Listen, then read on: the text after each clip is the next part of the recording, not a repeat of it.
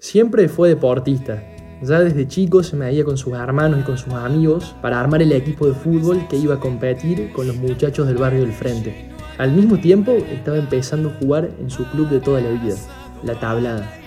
Ahí fueron pasando los años, jugadores también dirigentes, como dice una famosa canción, y él fue ganándose un lugar en los equipos donde le tocaba estar, hasta que llegó la oportunidad en los Pumas 7. No es que él estuviera tan pendiente de alcanzar ese objetivo, pero la oportunidad llegó y no la desaprovechó. El tiempo pasó y él se convirtió en uno de los líderes del seleccionado nacional e incluso fue capitán durante varios años y consiguió meterse en el podio de los jugadores que más partidos disputaron en toda la historia del circuito mundial. Para algunos es Gastón Rebol, para otros el verde. Y esta es su historia.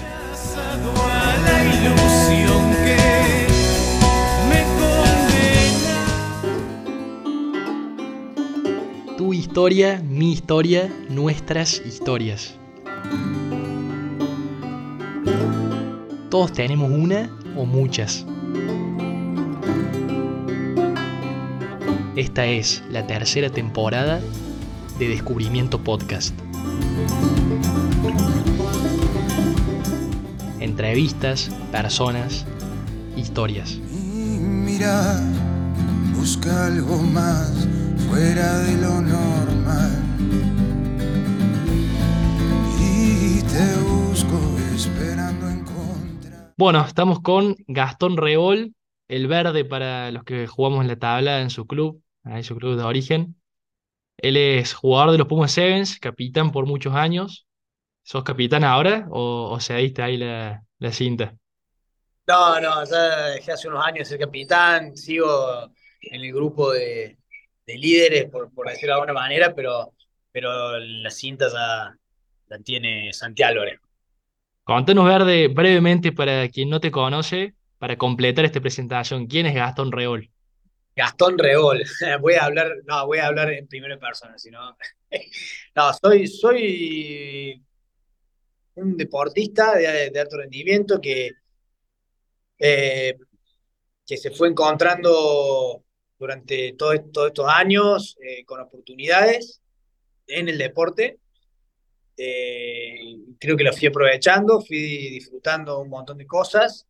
Eh, soy mucho eso. la verdad que mucho, mucho tiempo de mi vida lo, lo, he dedicado a esto. también estuve en la carrera universitaria, soy contador público. y soy una persona que me gusta simplificarse la vida, por decirlo de alguna manera, hacer las cosas más simples eh, lo mejor que se pueda. Así que, bueno, más o menos eso. Largamos con esto que decís de, haber aprovechado las oportunidades del deporte. Bueno, conozco por, por haber jugado en, el club que vos, tus hermanos son, son bien del club, son, como se dice, ovalados. Bueno, los regoles estuvieron siempre ahí en, en la tabla. Entonces, ¿cómo viviste vos en tu casa la relación familia deporte. No sé, pendejo agarraste la, la India, ibas a darle primera, ¿cómo, cómo fue naciendo en vos esa relación con el rugby? Mira, con el, con el deporte, por un lado, creo que siempre, nosotros somos siete hermanos, cuatro de los, de, de, los, de los cuales cuatro somos seguidos, y varones todos. Creo que, digamos, mi, mi, lo que más me marcó, digamos, en todo en mi vida, de, fue esa, fue esa situación en la que entre los cuatro siempre estábamos compitiendo en algún deporte, mucho fútbol o cualquier cosa, era como que jugábamos todo el tiempo y, competíamos y te va, te va llevando un poco inconscientemente a, disfrutar de esa, de esa competencia, por decirlo, que, que cuando sos son juegos, pero bueno, me parece que eso fue lo que, lo que, lo que encendió por ahí en mí esa, esa, por ahí esa, esa necesidad de competir o ese disfrute por el competir, em, que después fue trasladado al rugby, pero primero eh, ahí en el barrio, con mis hermanos, con todos los, con todos los amigos que teníamos, siempre, imagínate que desde chicos em, organizábamos partidos de fútbol al frente de mi casa, entre los del barrio, y después de esos partidos que eran a, la tarde, hacíamos una lista de los que íbamos a jugar contra los del barrio del frente. Porque estábamos, estábamos sobre la costanera, ¿no? Y, contra los del barrio del frente, eh, era como el, el, el, el- la preselección para armar el equipo que, que jugaba. Tenemos 10 años, ¿entendés? Y ya, ya como que jugamos así, y bueno, como que siempre estuvo presente eso, y, y después fue trasladado al, al, al rugby por, por una cuestión de familia, sí, fuimos todos juntos, o sea, estos cuatro que te mencionaba, mis hermanos, y mi viejo que había jugado en tabla, nos fuimos al club y bueno, a partir de ahí sí, este, nos llenamos de amigos y todo lo que, lo que sabemos que el rugby te da, y, y sí, toda esa pasión por la competencia y demás, lo, lo, lo llevé automáticamente a, ese otro deporte y, y así me lo tomé siempre, con, con, con mucho, con mucha ambición por, por, por, por, mejorar y por, y por tratar de, de, de, de, aportarle al equipo que me tocara lo mejor de mí y creo que un poco eso fue lo que fue llevando a, a lograr un montón de, de objetivos eh, los años que, que siguieron, ¿no? Va una triple pregunta. Primero, ¿a qué edad arrancaste a jugar en la tablada?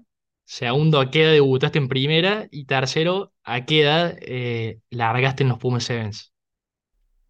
En tabla empecé a jugar a los nueve años, si no me equivoco, por ahí ocho, nueve, por ahí. Eh, después debuté en el año 2005, tenía 18 para 19, y eh, los Pumas Seven debuté en el 2009, tenía 21 años, tenía del 2009, 20 para 21. No, miento. Tenía 20. Qué boludo, nada, no hice, hice malo cálculo. Tenía 22 para 23 años. Ahí va. Bueno, y antes de entrar bien en qué es el Seven en concreto y en la diferencia con el Rugby 15, ¿cómo fue llegar a ser Puma? Porque no sé si, bueno, vos jugaste el fútbol, recién decías.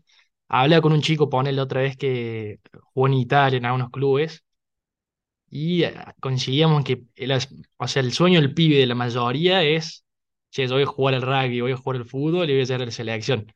Y voy a vivir de eso. Y bueno, uno sueña eso, con eso de chico. ¿Cómo fue en tu caso cuando, che, llegué? Ahora, ¿cómo, cómo sigue?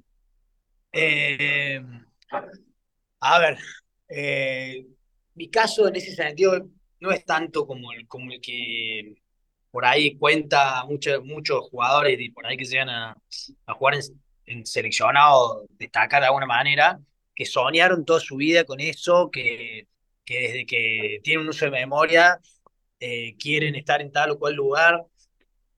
Yo como, como te decía recién, lo mío fue siempre tratar de, de como que disfrutaba mucho del entrenar, de poder jugar, al, eh, bueno, cuando fui un poco más grande, de poder jugar en el club los fines de semana eh, y, ser importante para el equipo, aportarle cosas al equipo cada vez más, eh, tener, nada, destacar por ahí en, los partidos, como que me, como me gustaba, buscaba todo el tiempo eso, pero nunca me puse como objetivo, voy a hacer todo este esfuerzo para ponerme la camiseta de Argentina, ¿me entendés? Eso fueron cosas que fueron surgiendo, que oportunidades se fueron dando con el correr, digamos, de mi carrera. Primero fue de poder debutar en el primer club, después fue jugar en un seleccionado provincial, o sea, el seleccionado de Córdoba, después, y, y a partir de ahí ya el otro salto fue, ya fuimos Seven. Eh, pero bueno, fueron, y obviamente cada vez que en cada uno de los lugares donde estuve, o de los equipos donde estuve, fue como, qué lindo este lugar, cómo, cómo disfruto de estar acá, me tengo que esforzar mucho más para poder seguir estando acá. Era, era, era esa más, más o menos la, la, este, la meta que siempre me ponía, tratar de, de, mejorar y de, de seguir creciendo para, para poder estar en el, o, o quedarme en los lugares donde, donde, donde estaba siendo muy feliz, ¿no? Paso a paso, dijo Mostaza Merlo. Y así Sí. fue. Che, y esta más de manual, pero ¿qué es el, el Rugby 7? ¿En qué se diferencia? Recién hablábamos antes de la entrevista con el Rugby 15 tradicional. No, o sea, es rugby, sigue siendo rugby, por ahí muchos eh, hoy dicen que no, que, que, que, complicado jugar Seven, que por ahí eh, es difícil volver a jugar 15 o, o si sos jugador de 15 por ahí es complicado el Seven y en realidad es el mismo deporte. Sí, tiene cuestiones que, que son diferentes, ¿sabes? El Vamos, tenés eh, siete jugadores contra siete en la misma cancha que jugás 15 contra 15. Eso hace que, que haya un montón de diferencia a partir de ahí. Eh, pero sigue siendo rugby, eh, las mismas destrezas, muy, o sea, casi todas las mismas reglas, salvo algunas adaptaciones al Seven de, de eh, cosas puntuales. Eh, después de, de- de rugby, eh, obviamente que, que al, haber más espacios que cubrir y no, no cualquier jugador tiene las condiciones como para eh, atléticas, diríamos, como, como para poder este, ocupar eh, espacios tan grandes eh, durante el tiempo que uno partidos se ve, ¿no? Creo que, que, que la, la principal diferencia está ahí. Verde, y ustedes entrenan, entrenan, entrenan. Como decía, vos tenés que ser atlético, un tipo fuerte, rápido, con, con cualidades. Y después jugar el partido son dos tiempos de siete. ¿Te pasa que termina y decís, che, me quedé con ganas de más? ¿O es tan exigente que, que quedas molido? A ver, eh, no, no, con ganas de más. El- es tan exigente ¿eh? Que muchas veces estás jugando y hasta empezás a mirar por el banco porque no te da más el cuerpo para salir en la cancha. O, digamos, eh, generalmente cuando, cuando el partido eh, es duro y lo vas ganando, que, que termine lo antes posible, es así. Eh, si bien uno disfruta de, competir a este nivel tan exigente, muchas veces el momento de más disfrute cuando terminan los partidos. Cuando hiciste las cosas bien y terminó. Es cuando decís, "Uh, bueno, pasó este partido, hicimos todo bien, salió el plan, eh, lo ganamos, bueno, vamos por buen camino, todo lo que quieras, pero el momento donde más disfrutas es ahí, donde estás en la cancha, no tenés ni tiempo de pensar si estás disfrutando o no. O sea, o por lo menos así lo fui viviendo yo y creo que eh, la mayoría de los deportistas de alto rendimiento pueden llegar a coincidir en esto. Con todos los muchachos que compartís cancha y has compartido en estos años, que bueno, también viajan juntos, ahora como me contabas, están juntos entrenando y demás. ¿La relación para vos es más de compañeros o de amigos? No, no, ya obviamente que dentro de todos los grupos vas a tener eh, más afinidad con uno con otros, pero ya nos, nos manejamos como una familia, nosotros ya eh, nos conocimos tanto, ya rompemos muchos, somos muy amigos, después por ahí con otros, eh, no es que simplemente no conectas tanto, pero por una cuestión ya a mí, me está pasando ponerle que hay chicos que les llevo más de 15 años de diferencia. Entonces, yo conecto con ellos, pero de otro lado, con, nada, ahí escuchándolo, o si ellos alguna vez necesitan algún consejo o algo, pero más como eh, divirtiéndome de lo que, de lo que viven ellos, que, están en otra etapa de su vida, ¿no? Que, que yo ya pasé. Entonces, como que por ese lado, eh, sí tenés más temas en común con algunos que con otros y demás, y, y generás un poco más de, de vínculo, pero la relación con, con, todos en general es, es muy buena y sí, es como, como de amigos. Y en la misma línea de compartir tanto y de ser una familia, cuando van a jugar el circuito mundial de Seven, ¿ves que el jugador argentino tiene algo que lo caracteriza, algo que va a decir, che, los otros no lo tienen? También pienso en esto de que el rugby acá es amateur, entonces llegar lejos, llegar a las selecciones, implica mucho, mucho esfuerzo y jugarse y apostar por, por el deporte, ¿no? Sí, sí, y te digo que eh, hoy eh, nuestro equipo ya se ganó un lugar de, respeto en base a, a- a rendimiento y a triunfos, pero a pesar, digamos, eh, hoy tenemos, digamos, los resultados nos acompañan para decir, che, aquí estamos, ya todos saben que jugar contra nosotros es muy complicado, pero hace unos años atrás los resultados no se daban, hablaba con Zelanda, Fiji, Sudáfrica, las potencias eh, del, de aquel momento, y para ellos el jugar contra nosotros, a pesar de que, que nos terminaban ganando la mayoría de las veces, era como, qué difícil jugar contra Argentina, porque si bien no éramos un equipo tan sólido como ahora, éramos, eh, una entrega y una intensidad que, que ellos decían, che, estos tipos están locos, locos como no paran de correr, no paran de meter, a pesar de que, de que van perdiendo, que en ese sentido el jugador argentino siempre fue muy sacrificado y, y lo demuestra cada vez que, que entra en una cancha, ¿no? Me parece que, que no, solo en rugby, en todos los deportes, se ve, se ve ese, ese sacrificio que, al que estamos acostumbrados, ¿no? Eh, los argentinos.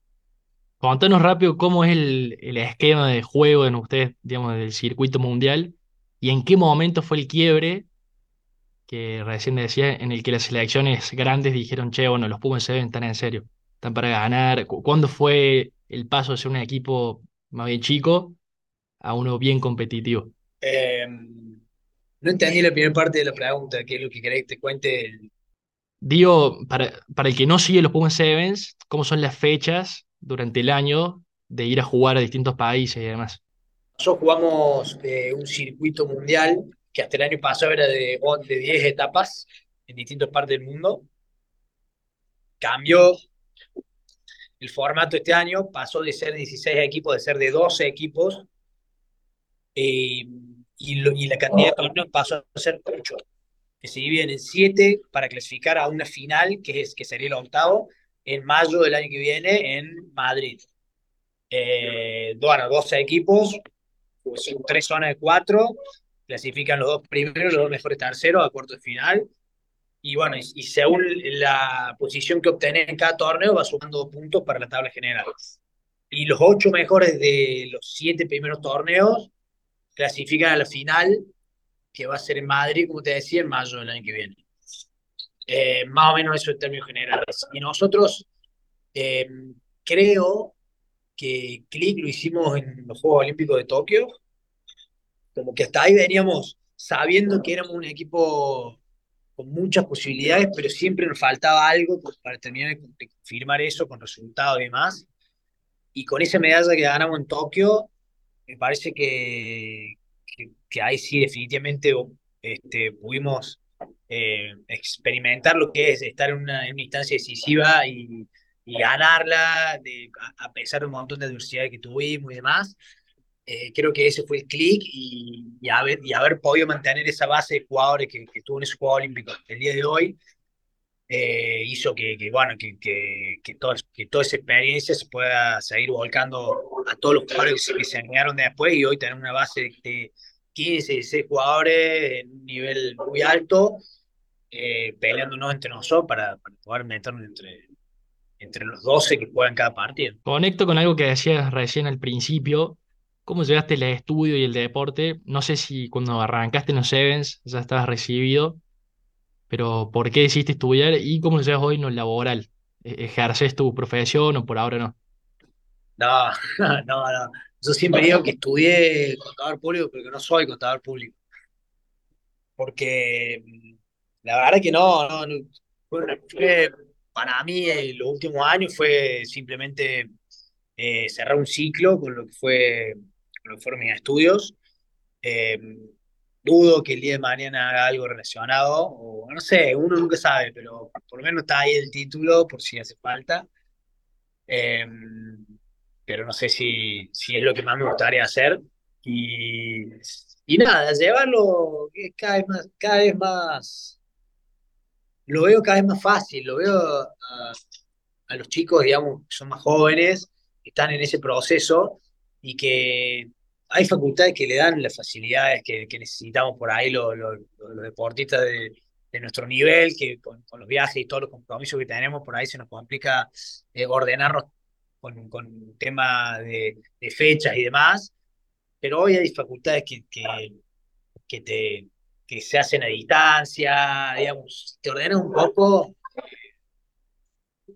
Hoy nosotros, como este, somos profesionales del, deporte, no necesitamos trabajar, entonces el tiempo, la verdad que está, el tiempo, si bien por ahí te toca estar en Dubái, eh, tenés unas horas del día para dedicar a los estudios y eso, eso es lo que hacen la mayoría de los chicos y lo hacen bastante bien. ¿Y te ves siendo entrenador de rugby acá unos años? Sí, la verdad que sí me veo. Eh, sí me veo, sí, sí, la verdad que sí. Eh, no sé, hoy me, cuesta terminar de, de, convencerme de esa situación, pero porque creo que estoy todavía, todavía me siento jugador, entonces, como me siento jugador, me cuesta verme del otro lado todavía, me parece que eso va a caer eh, por su propio peso en el, en el momento que sea adecuado.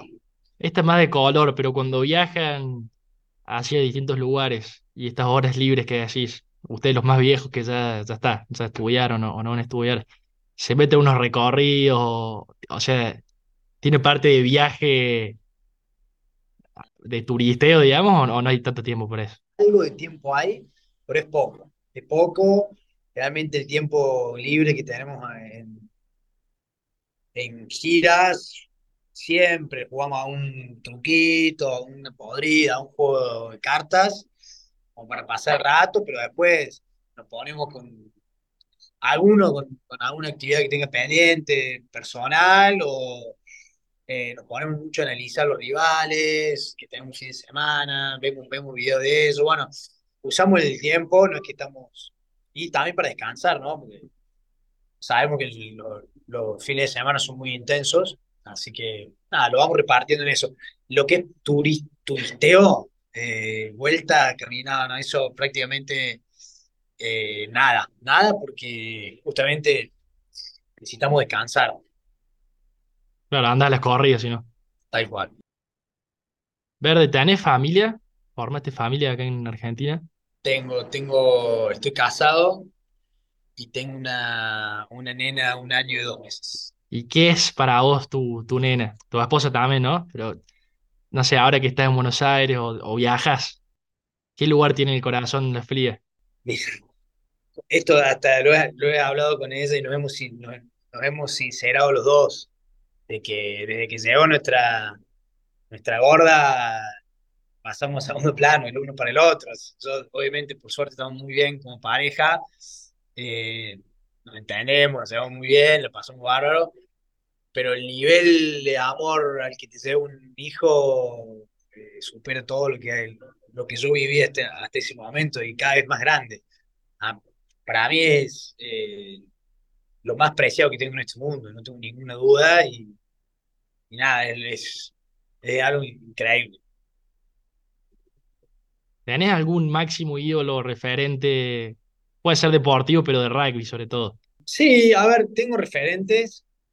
Eh, no soy muy, muy de, de, de, volverme loco, digamos, con, con, con personalidades pero siempre me gustó mucho Juan Hernández, como jugador, y he, tenido la suerte de hablar algunas veces con él, me parece que un tipo fenomenal, y, y nada, admiro mucho lo que, lo que hacía dentro de cancha, y, cuando, cuando conoce tipos que, que, son, que son tan... Eh, son tan famosos o tan destacados en lo que hacen, y los conoces personalmente y te das cuenta de la humildad que manejan, y nada, te hace verlo como, como algo este, fuera de lo común y que, que, que, nada, me encanta y por eso siempre me preguntan, creo que él es nada, uno de los de, la, de, las, de, las, de los referentes que tengo así como, como ejemplo, por decirlo. En un futuro corto barra mediano plazo, ¿es posible que se profesionalice el rugby en los clubes acá en Argentina. O sea que tabla, ponele, y bueno, los clubes de, de Buenos Aires además, hace contrato y esas cosas, o, o la ves lejos. No, lo veo lejos y, y espero que no llegue nunca, digamos. Yo, sí, ¿Qué, ¿Qué, ves que tiene la, la vida del club amateur? Claro, yo, a ver, sería una pena el profesionalismo trae eh, consigo un montón de cuestiones eh, que hoy por suerte no están en clubes. Y mm, me parece que la estructura de rugby argentino está muy, muy, eh, es, muy sana, es muy sana desde los clubes, de, la colaboración, de la formación de personas. Me parece que, que, que eso se tiene que mantener. Puede haber paralelamente estructuras de, profesionales de rugby, como está, está empezando a ver ahora con franquicia y demás, eso, eso sí me parece que, que, que está bueno para que se pueda, para que el jugador que destaca y que se quiere dedicar se pueda desarrollar en el país y, y hacer cada vez más fuerte la región, pero sacarle a los clubes lo más puro que tienen, que es, que es el amateurismo, sería para mí un error. Ojalá que, que así lo vean los que toman las decisiones, ¿no? Pero sí, obviamente, encontrar la forma de que, de que el sacrificio a veces no sea tan grande, porque la verdad que muchas veces es mucho, mucho tiempo lo que, lo que te demanda por ahí los clubes, pero no del lado de, de, profesionalismo, de sueldo, demás. Eso parece que sería un error. En, en este sentido, vos que viste el club, y el club de barrio, ¿Qué opinas de, viste que hay como una estigmatización hace unos años del rugby, pienso que porque pasó en Villa Gesell, entre otros casos? ¿Cómo le explicamos a, a la mayoría de la gente que no vive, que no tiene la temperatura del club y como decíamos de la formación de personas y demás, para explicar que son hechos más bien aislados? Más allá que un deporte que contacto y todo lo que, lo que es evidente. Mira, en ese sentido, eh, hay varias cosas que pasan. Cuando, cuando pasa, cuando ocurre alguna de estas cuestiones, la prensa lo saca en primera plana para todos lados, como si, como si hubieran, como si la sociedad quisiera consumir eso. Che, el rugby es violento, el rugby es maleducado, el rugby es... Eh, entonces, obviamente, hace que se multiplique, digamos, lo que, lo que por ahí es un hecho aislado, como está diciendo vos. Pero también hay que aceptar que en algún punto, eh, que lo dijo Pichot en algún momento, de ahí, eh, en algún punto eh, nos tenemos que hacer cargo de que nuestro deporte por ahí, al tener este, este nivel de contacto que tiene, eh, hace que, que, que, el jugador esté acostumbrado por ahí a medirse con la fuerza. Y eso en un chico de 18 años hay que, ahí donde hay que tener mucho cuidado, porque todavía eh, no tiene la capacidad de razonar eh, tanto, digamos, por ahí se dejan llevar mucho más por el, por el impulso y de golpe arman una pelea y con la fuerza que tiene, por ahí se le va la mano. Entonces, en ese sentido me parece que, que, y creo que se está haciendo un poco. Yo por lo menos lo, lo, veo en el club, esto de hacer mucho hincapié en que en que hay que terminarla con esa, con esa, digamos, con esas actitudes violentas a veces que, bueno, que lamentablemente suceden, no tiene que pasar nunca más. Pero bueno, eh, me parece que es un trabajo eh, muy profundo que tienen que hacer los clubes. Creo que, que se, se, ha, tomado mucho más conciencia estos últimos años y se está viendo un cambio, por lo menos desde de, mi punto de vista. Verde, para ir redondeando, esto se llama Descubrimiento Podcast y me gusta eh, preguntar al final, ¿cuál es tu descubrimiento en todos estos años que viviste del rugby, de, también del rugby profesional, de liderar un equipo, conocer gente, todo lo que hablamos, por ahí es para pensarlo, ¿no? Pero si puedes condensar en una frase, en una palabra, ¿qué descubrió Gastón Reol? Mira, descubrí un montón de cosas. En, este, en, este, en, este, en, esta, estos 15 años descubrí un montón de cosas. Em, pero, a ver, se me viene a la cabeza eh, un momento donde yo, este, desde mi lugar de capitán, tuve una charla con uno de los, chicos hace unos años, al que veía eh, al que veía afuera del equipo, porque estábamos definiendo, ganándonos el lugar, digamos, en el equipo que iba, que iba a estar en los Juegos Olímpicos y lo veía mal, porque él estaba como, se, se veía que, que, no estaba en los planes y le, le fui a hablar, digamos, de, de, la buena onda y de tratar de levantarle el ánimo y, y, le di el consejo de que mirara un poco más allá de, de, la, de la próxima competencia que se venía, que eran esos Juegos Olímpicos. Y él me, me, me hizo descubrir que, que nada es imposible, digamos, hasta que, hasta que termina, digamos, que nunca es tarde, porque él, él en ese momento me dijo que, que no, que, que, gracias, pero que él, que él se iba a meter en el equipo, eh, porque estaba preparado, estaba esperando su oportunidad. Y, en, y a las, no sé si al día siguiente o al rato, eh, tuvo su oportunidad y la rompió todo y se metió en el equipo, digamos. Entonces, nada, me hizo, me hizo darme cuenta que, que, siempre hay que, hay que seguir eh, esforzándose para adelante y confiando en lo que uno viene haciendo, porque en algún momento las la oportunidades aparecen y hay que estar este, preparado para, para saber aprovecharlas. Te tiro un cambio de frente para cerrar, en el que vos seas entrevistador y yo soy entrevistado y que me hagas una pregunta. Cambio de roles ahí. ¿Cómo, cómo me pone en situaciones? Eh, ¿Qué pregunta te puedo hacer a vos? A ver, eh, ¿qué es lo que más te gusta de, tu trabajo, de lo que haces? Conocer la historia de las personas. La verdad, y sobre todo la gente que uno diría, che, como que alguien normal, eh, ¿qué tanto tiene para contar? Y cada uno tiene una historia.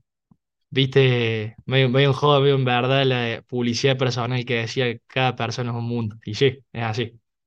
Impresionante. Pero bueno, hay que charlar con la gente para... Cada persona es un mundo y es una historia, porque todos tenemos nuestra historia. Totalmente.